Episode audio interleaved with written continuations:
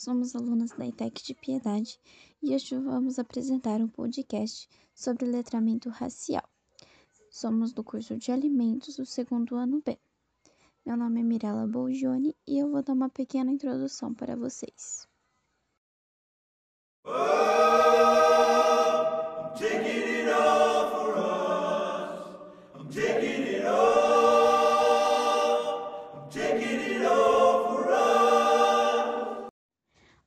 vocabulário está em constante desenvolvimento e, ao longo dos anos, os acontecimentos históricos nos proporcionou um vocabulário mais amplo.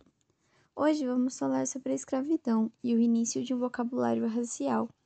Como todos sabem, a escravidão começou com o tráfico de africanos no século XV por iniciativa dos portugueses.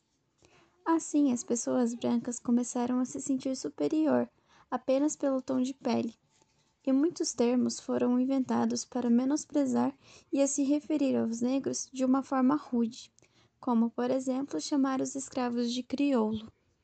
A partir disso, começou a surgir expressões racistas, como, por exemplo, meia tigela, que na época se referia à quantidade de comida dos escravos.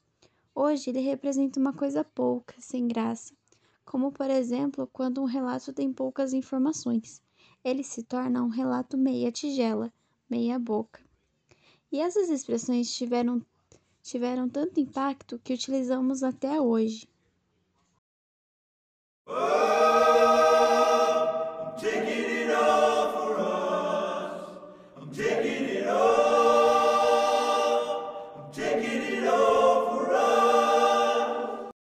Meu nome é Clara, tenho 16 anos e eu vou explicar um pouco sobre o eufemismo racial.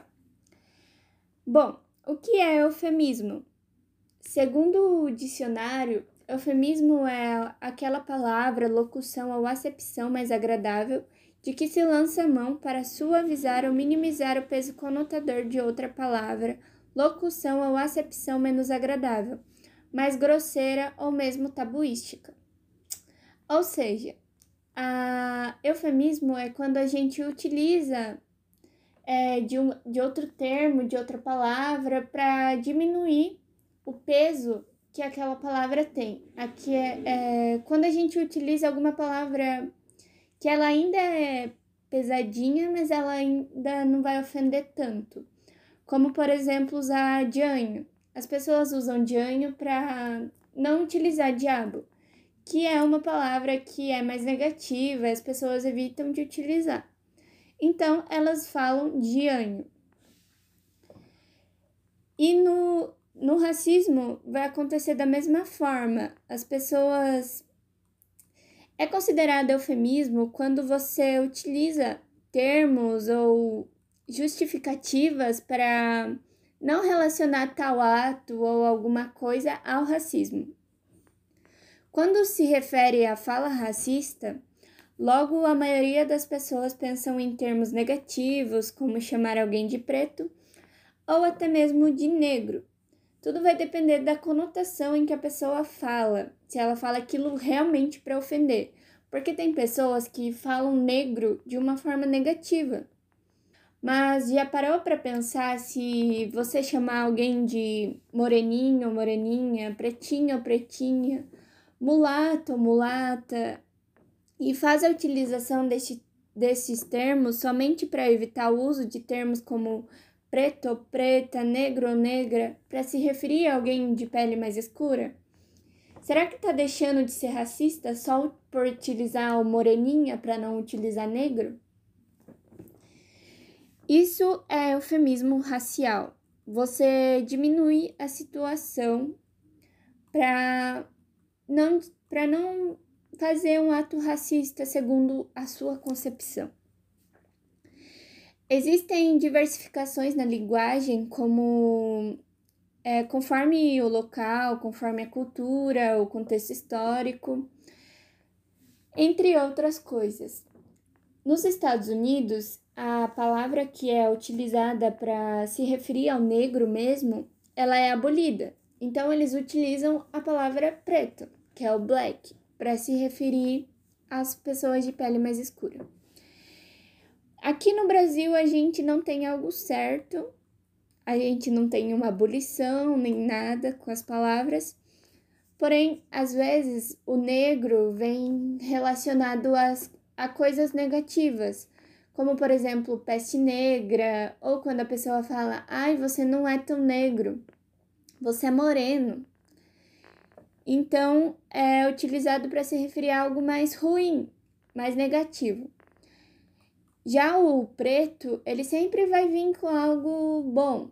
Ah, hum, aquele cafezinho preto, que delícia. Ou oh, você viu aquele carro bonito, ele é preto, nossa, que lindo. E assim vai. Então, o que, que é o certo? Não se tem o certo. Você pode chamar tanto de preto ou de negro. Porém, é, você tem que sempre pensar eu preciso falar a cor da pele da pessoa para se referir a ela? É aí que começa tudo. É natural a gente ouvir pessoas dizerem eu não sou racista ou eu não sou racista, ah, minha avó é negra. Isso não é racismo, foi só uma brincadeirinha. Ou você não é negro, é só café com leite entre várias outras frases que as pessoas dizem em situações que são consideradas como normais por muitos, até mesmo por conta do nosso contexto histórico escravocrata.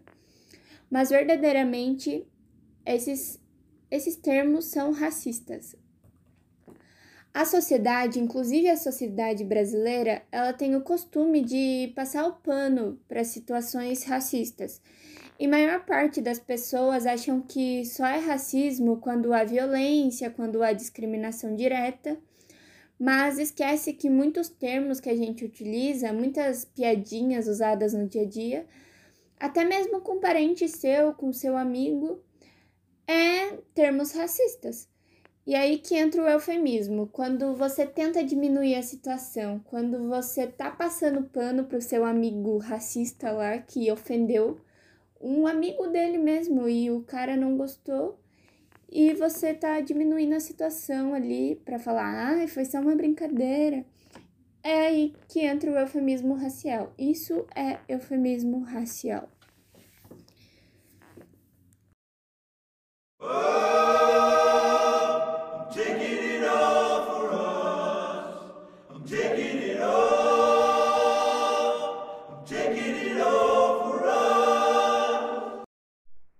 É Suelen, eu tenho 16 anos e eu vou dar continuidade à fala da Clara. Bom, e tudo isso tem nome. É chamado de racismo cordial e racismo velado. Bom, o racismo cordial é herdeiro direto da ideia de democracia racial. Por sermos um país racialmente harmônico, onde estamos todos miscigenados, é como se o brasileiro estivesse longe de ser um racista, como se estivesse blindado de ser um, apenas pelo fato de nos relacionarmos ou ser gentis com pessoas negras. Aquela frase que foi falada: Ah, eu não sou racista. Ah, fulano parente é meu é negro. Já virou muito natural. Em nosso país é muito possível que racistas sejam casados com pessoas negras, tenham filhos negros, enfim, tenham relações com pessoas negras. Cria-se uma diferenciação entre aqueles que eu conheço, amo e sei que são boas pessoas, vs aqueles que são os outros, esses em que eu não confio. O racismo velado é quando frases, condutas, piadas, ofensas vão sendo mantidas e espalhadas, como se fossem naturais. Deste modo, é, este modo de lidar com o racismo é então o racismo velado. A pessoa está vendo acontecer, mas vira as costas para aquilo, fica cego diante to de toda aquela situação.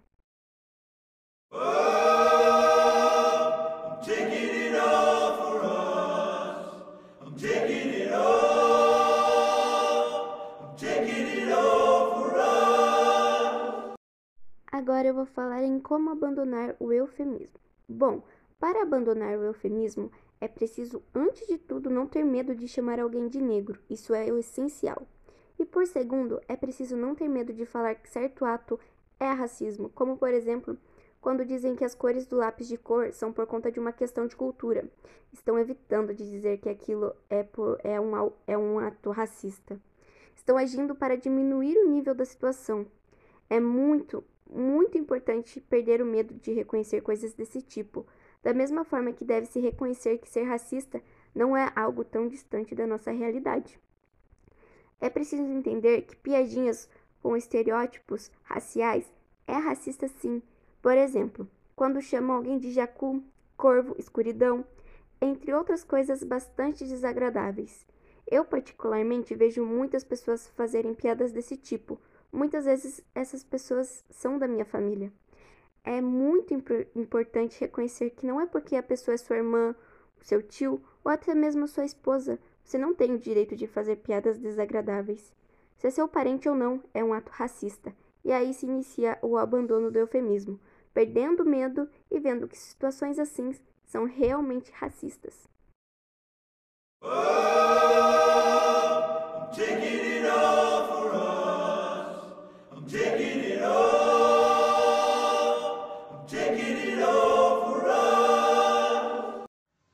sou a Ana Caroline e vou falar sobre a pesquisa que fizemos aberta ao público. Obtivemos 73 respostas, que era sobre o eufemismo racial. A primeira questão perguntava o que é eufemismo racial. 54,8% diz que não sabe o que é e 45,2% diz que sabe. E como deve chamar uma pessoa com a pele mais escura? Tinha quatro opções: morena, negra, preta e parda. As pessoas, a grande maioria, disseram que deve se chamar de preta, com 35,6%. Negra, obtivemos as respostas de 34,2% e morena de 28,8%. E parda obtivemos uma pequena porcentagem. Já na questão de como deve ser chamado seu amigo com a pele mais escura, Muitas pessoas disseram que não deve ser chamado diferente apenas por causa da sua pele. E se você tem receio de chamar a pessoa negra ou preta, se sim, por quê? Dizem que algumas pessoas disseram que dá, é, que dá a impressão que você está praticando racismo, outras disseram que não se sentem à vontade, e outras disseram que a pessoa pode levar um tom pejorativo. Em seu dia a dia, você utiliza expressões racistas, como por exemplo, serviço de preto, se alguém faz alguma coisa errada. 90,4% disseram que não utilizam expressões assim. Já 9,6% diz que sim. Por que você acha que essas expressões se tornaram tão comuns em nossas vidas? Algumas pessoas disseram que é que as pessoas não compreendem o verdadeiro significado. Outras disseram que não levam a sério. Outras disseram que foi força do hábito. E outras disseram que foi pela história do Brasil, cultura dos antepassados e costume da sociedade. E outra expressão, que é meia tigela, perguntamos se as pessoas sabiam o significado. Muitas pessoas disseram que não sabem, outras disseram que foi serviço mal feito, má vontade de fazer as coisas, e a outra que diz que é algo sem valor. Aqui chegamos à conclusão de que a nossa sociedade é racista por causa da escravidão. Muitas pessoas se sentem superiores apenas pela cor da sua pele, sendo que somos todos iguais. Olá,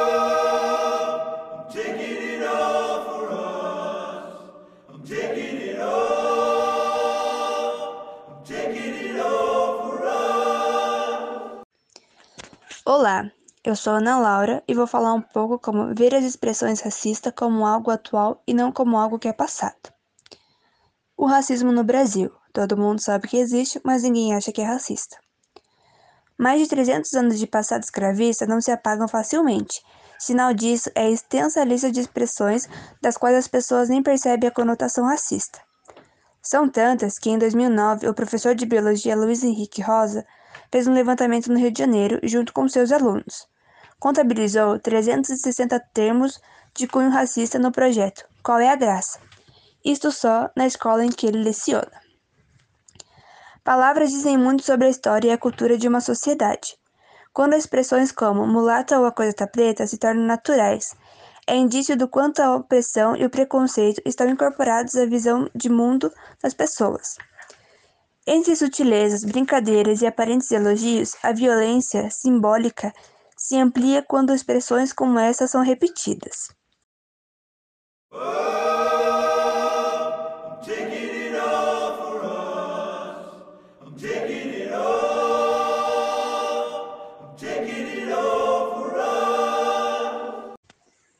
Cor de pele. Aprende desde criança que cor de pele é aquele lápis meio rosado, meio bege. Mas é evidente que o tom não representa a pele de todas as pessoas, principalmente em um país como o Brasil. Segundo dados da Pesquisa Nacional por Amostra de Domicílios de 2014, realizada pelo IBGE, 53% dos brasileiros se declararam pardos ou negros. Doméstica. Negros eram tratados como animais rebeldes e que precisavam de corretivos para serem domesticados. Meia tigela. Os negros que trabalhavam à força nas minas de ouro nem sempre conseguiam alcançar suas metas. Quando isso acontecia, recebia como punição apenas metade da tigela de comida e ganhavam o apelido de meia tigela, que hoje significa algo sem valor e medíocre. Mulata. Na língua espanhola, referia-se ao filhote macho do cruzamento de cavalo com jumenta ou de jumento com égua. A enorme carga pejorativa é ainda maior quando se diz mulata tipo exportação, reiterando a visão do corpo da mulher negra como mercadoria. A palavra remete à ideia de sedução, sensualidade. Cor do pecado, utilizada como elogio de associar ao imaginário da mulher negra sensualizada. A ideia de pecado também é ainda mais negativa em uma sociedade pautada na religião, como a brasileira. Ter um pé na cozinha. Forma racista de falar de uma pessoa com origem negra, infeliz recordação do período da escravidão em que o único lugar permitido às mulheres negras era a cozinha da casa grande, uma realidade ainda longe de mudar no Brasil. Moreno ou morena. Racistas acreditam que chamar alguém de negro é ofensivo. Falar de outra forma, como morena ou mulata, embranquecendo a pessoa, amenizaria o incômodo negro de traços finos. A mesma lógica do clareamento se aplica à beleza exótica, tratando o que está forma de estabilizar. Ai, carai.